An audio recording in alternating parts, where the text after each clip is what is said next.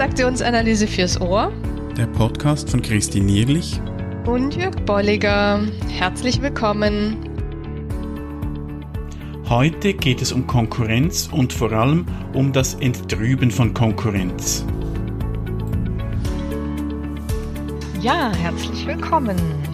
Willkommen zur 106. Episode, in der wir uns einem vielleicht ein bisschen etwas heiklen Thema zuwenden.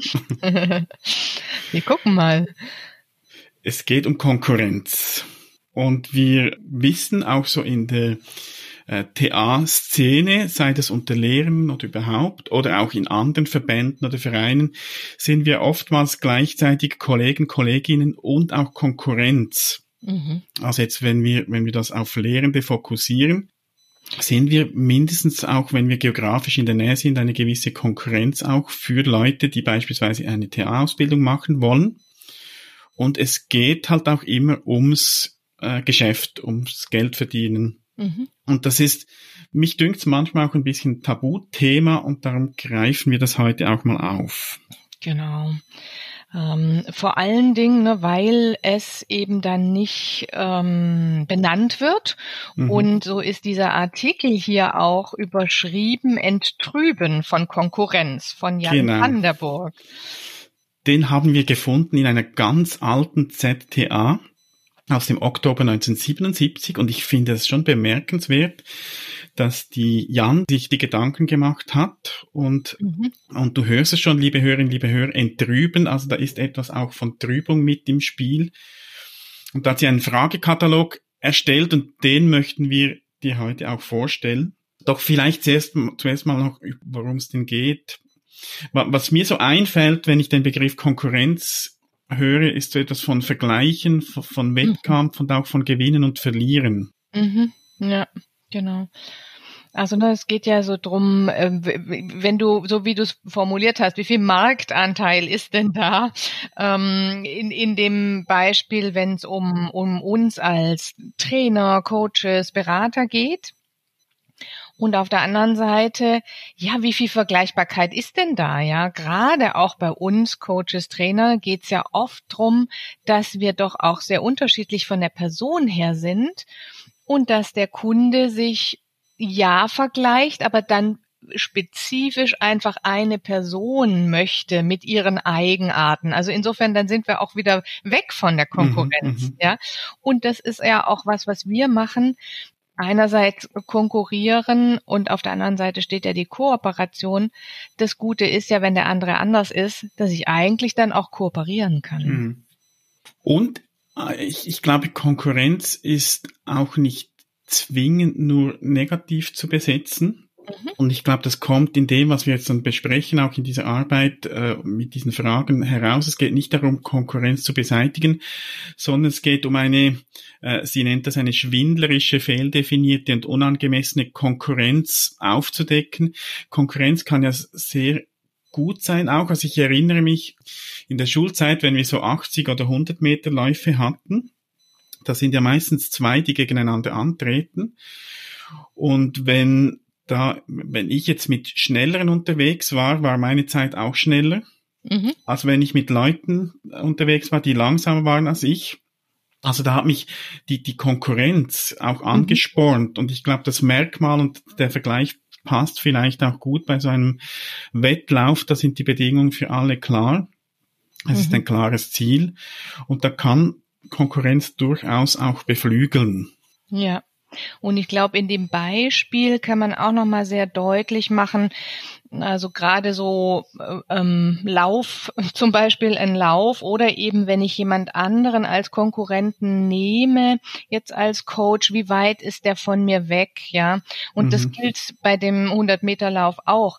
Wenn der andere zu schnell ist und zu weit vielleicht auch in seiner Entwicklung als Coach oder was, was ganz anderes anbietet, dann kann ich mich gar nicht mehr vergleichen und dann lässt es auch relativ schnell wieder nach. Mhm, mhm. ja, dann bin ich, ähm, ja, dann, dann stresst mich das vielleicht kurze Zeit und ich ziehe aber nichts daraus. Also es braucht so eine gute Konkurrenz, die ich dann auch erreichen kann oder mit der ich arbeiten kann. Mhm. Ja, ähm, wir kommen auf das Wort erreichbar auch gleich nochmal. Ja. Genau, ich wollte auch gerne sagen, wir haben jetzt schon sehr schöne Brücken gebaut zu dem, was kommt, oder zu diesem Fragekatalog. Den findest du dann übrigens auch, liebe Hörerinnen, liebe Hörer, auf unserer Website und unter Transaktionanalyse.online-106. Da haben wir ein, äh, diese Checkliste, diese, diese Fragen auch zum Download drin, dass du die für dich auch herunterladen kannst.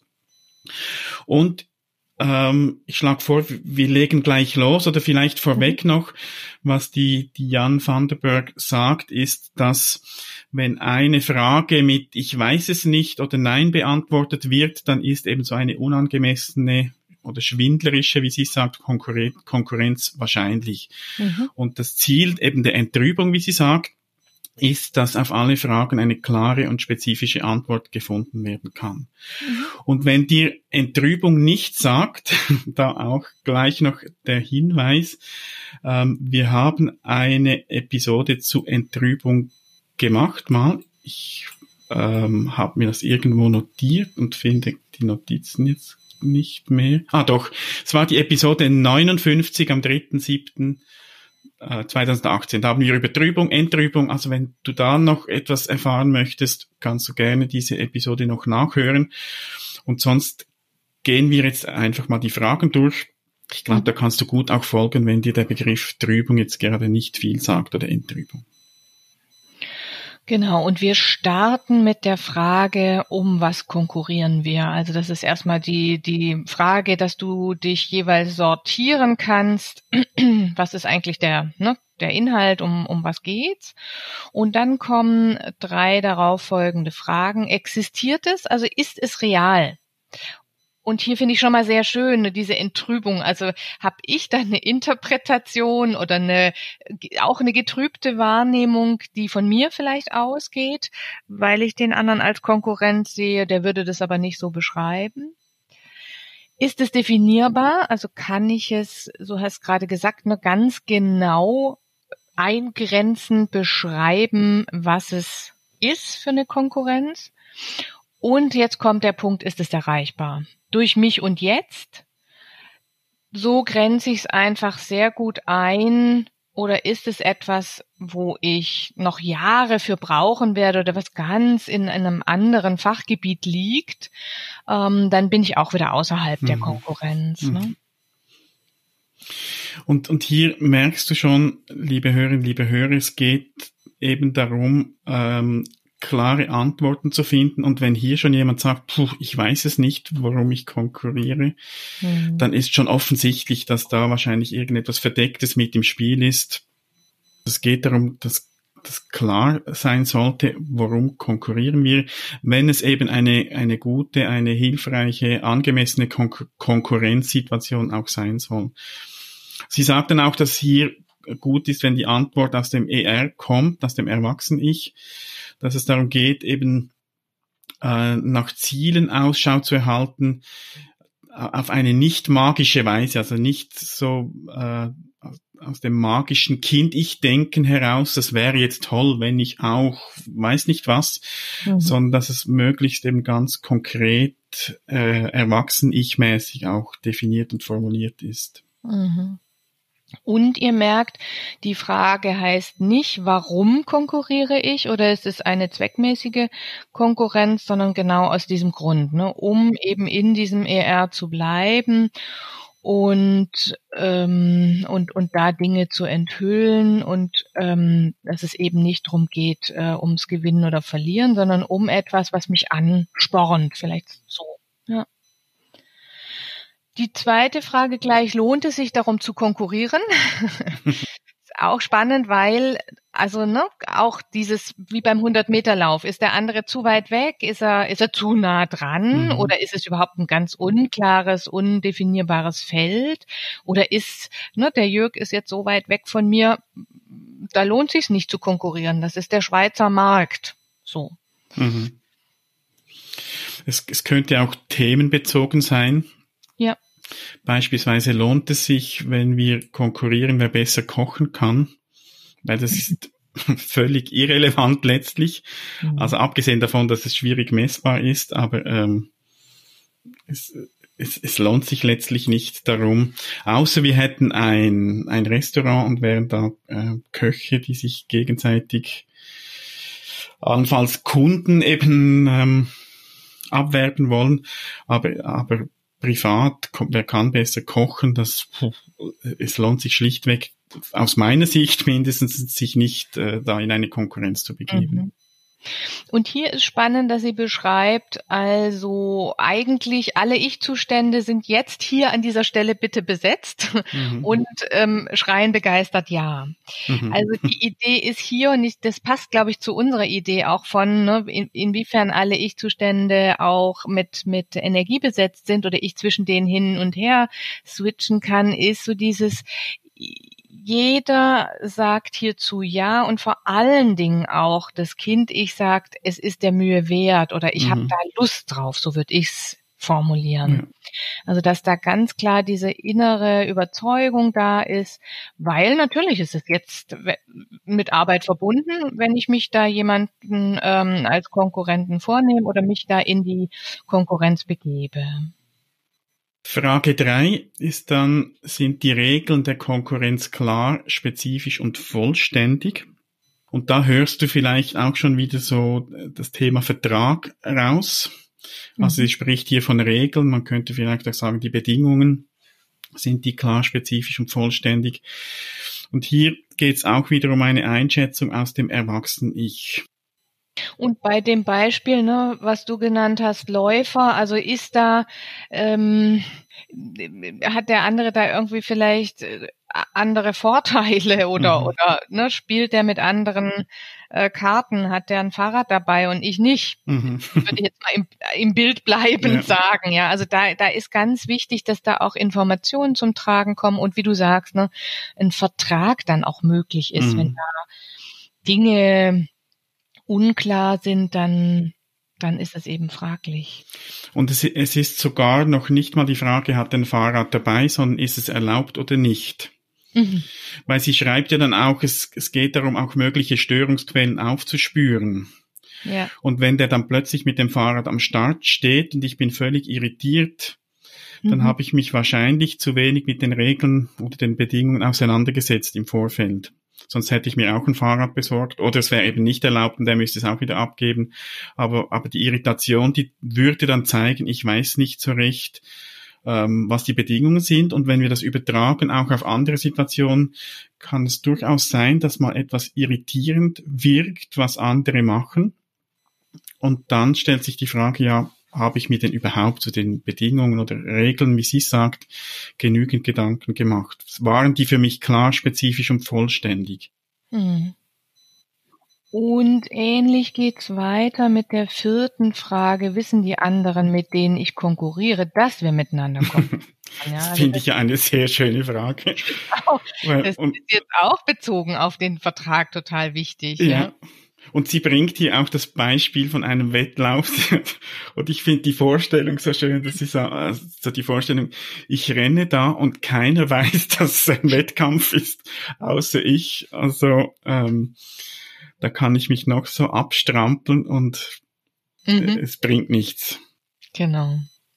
Also insofern, ne, und das kann ja auch wirklich nochmal helfen zu sagen, ist, ähm, ist da eine Unterstützung da und ist es, ist es wirklich ein hilfreiches mhm. Konstrukt? Ja. ja. Das ähm, geht bei fünf weiter mit haben Sie dem Konkurrieren zugestimmt. Mhm. Und das Sie bezieht sich jetzt auch eben auf die anderen. Mhm. Also es ist nicht sie großgeschrieben in Höflichkeitsform, sondern haben die anderen zugestimmt. Also die wissen nicht nur, sondern sie sagen, ja, ähm, gut, konkurrieren wir darum oder begeben wir uns in diesen Wettkampf. Und da geht es, also bei beiden Fragen geht es auch darum, kindlich Anteile zu entrüben. Also so diese, eben diese Vorstellung, ich muss jetzt konkurrieren und ich muss gegen die sein und ich muss besser sein. Ähm, das funktioniert letztlich nicht, wenn, wenn das einseitig ist und, und da mache ich mich selbst nur verrückt. Mhm. Und was hier auch noch so reinkommt, das schreibt sie auch, es geht dann eben um Gegenseitigkeit eines Vertrags. Mhm. Und Gegenseitigkeit vom Stichwort äh, ist mir auch die Ethik eingefallen, weil das auch ein Thema ist. Letztlich hat es auch viel mit Ethik zu tun. Also es ist hier nur der Aufhänger, aber wenn wir von Konkurrenz sprechen, Umgang mit Konkurrenz ist letztlich auch ein ethisches Thema. Mhm. Ja. Und ne, da kann dann auch spannend sein, auf was hat es dann noch Auswirkungen, wenn ich dem mhm. anderen nicht sage, dass ich mit ihm jetzt hier konkurriere.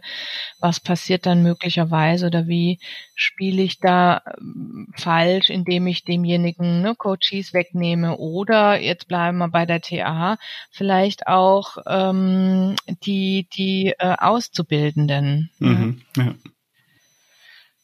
Jetzt geht's weiter auch noch, also die, die nächsten drei haben auch wieder einen gewissen Zusammenhang. Wie werde ich wissen, wer gewinnt und wann? Mhm. Da geht's so drum, ähm, was sind da meine Ziele? Ja, also einerseits ist das auch noch das Vertragsthema, was hier so rüberschwappt, aber auf der anderen Seite ist auch wieder diese Frage, wozu dient mir das jetzt? Und ähm, was ist damit dahintergehend mein Ziel? Ja, also welche Richtung will ich da angehen und was, was soll da so, ich formuliere es mal so, was soll da für mich bei rauskommen? Ja. Und da geht es, denke ich, vor allem eben auch um, um verdeckte Ziele. Also natürlich mhm. auch um offene, aber die verdeckten sind ja diejenigen, die irgendwie vielleicht mich dann auch blockieren können.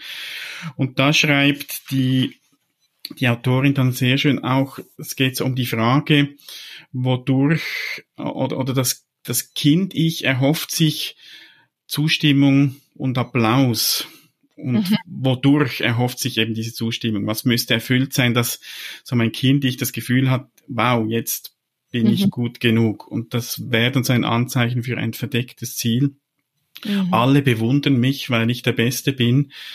Äh, sowas. Und das ist wahrscheinlich dann eben auch nicht die gute Grundlage für eine gesunde Konkurrenz. Mhm.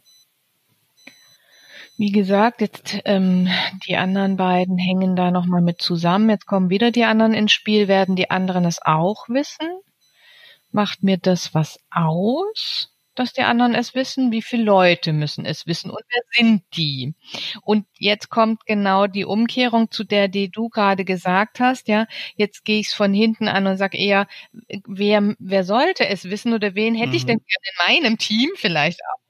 Der mir dann Applaus gibt oder und der mich auf der Reise unterstützt. Mhm. Ne, der sagt, hey, gut, dass du an deinem Ziel dran bleibst oder klasse, dass du die Hürde jetzt genommen hast, dann habe ich eine ganz andere Ausgangslage ähm, zu dem, was du gerade gesagt hast. Ne? Dann ist nicht verdeckt, dann ist es auch nicht eine Erwartungshaltung, die unausgesprochen im Raum steht und an Leute, die gar nichts davon wissen, ja. dass sie klatschen sollen. Ne? Mhm. Ich, ich denke, es ist wirklich auch wieder eine spannende Frage. Ich, ich finde die anspruchsvoll, die zu beantworten. Vor allem so die Unterfragen eben macht es mir etwas aus, dass die anderen es wissen. Ah, finde ich spannend auch. Ähm, und wie viele Leute müssen es denn wissen und wer sind sie? Mhm. Also wissen, wer gewinnt und wann. Ja. Also so die Frage, was geschieht denn auch, wenn jetzt Gewinner eben ähm, wenn der Applaus kommt und vielleicht bin ja nicht ich der Gewinner oder wie mhm. geht es mir darum, wenn ich Gewinner bin und so weiter. Also die, diese Fragenkomplex mhm. finde ich mhm. hochspannend und auch anspruchsvoll. Ja. Und er gipfelt dann in Frage 8 im Grunde genommen als ja, Gipfel oder Destillation, ob ich gewinne oder verliere, was kommt danach. Mhm.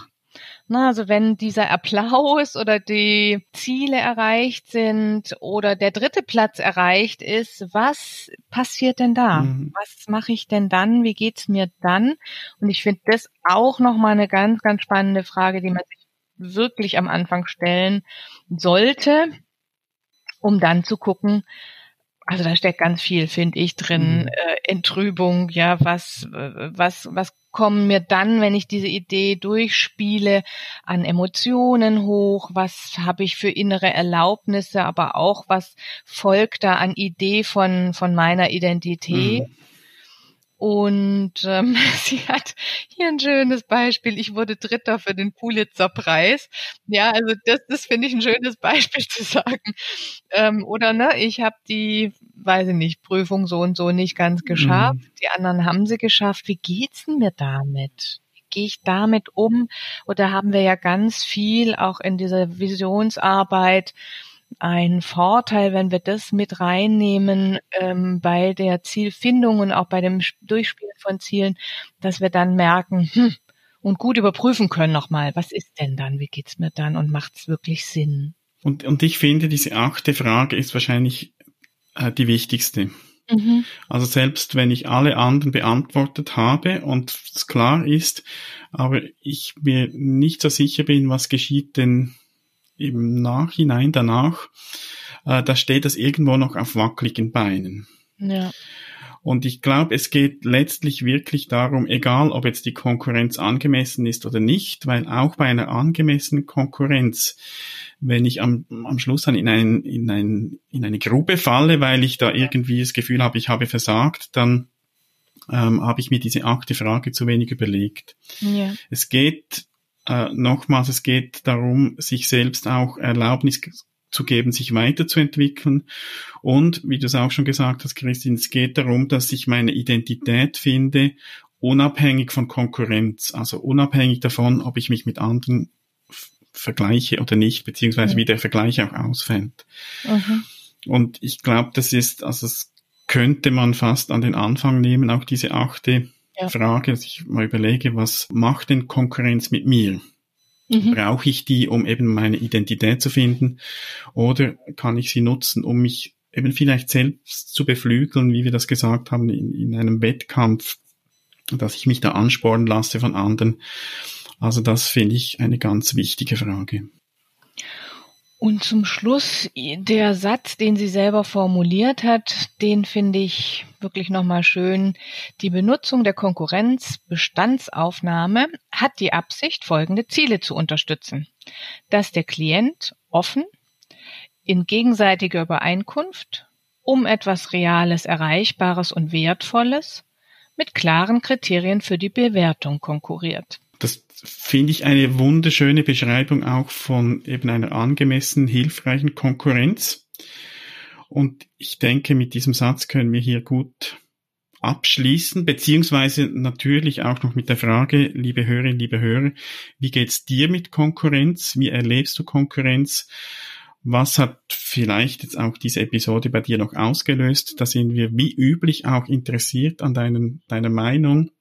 Schreib uns einen Kommentar, schreib uns direkt, was auch immer dir lieber ist. Und äh, wir sind da sehr gespannt. Genau. Und wir wünschen euch eine gute Konkurrenz und äh, einen guten Weg des Entrüben von Konkurrenz. Ganz genau. Bis zum nächsten Mal. Bis zum nächsten Mal. Macht's gut. Tschüss. Tschüss. Schön bist du dabei gewesen. Wenn dir unser Podcast gefällt, dann empfehle ihn weiter und bewerte uns auf iTunes oder in der App, mit der du uns zuhörst. Mehr über und von uns findest du auf transaktionsanalyse.online.